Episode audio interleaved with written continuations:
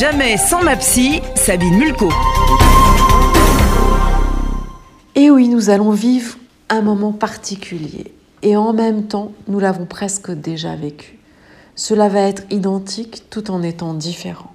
Nous ne sommes pas dans l'inconnu comme en mars dernier. Nous avons une expérience de cette situation de confinement et de hausse des contaminations.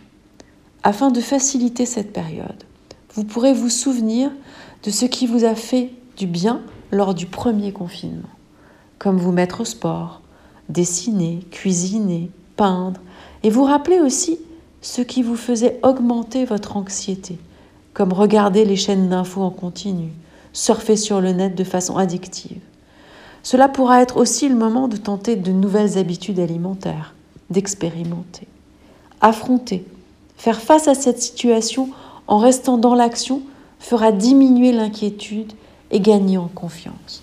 On parle de résilience, c'est-à-dire de notre capacité à surmonter les chocs traumatiques. Nous sommes arrivés à surmonter le confinement du printemps.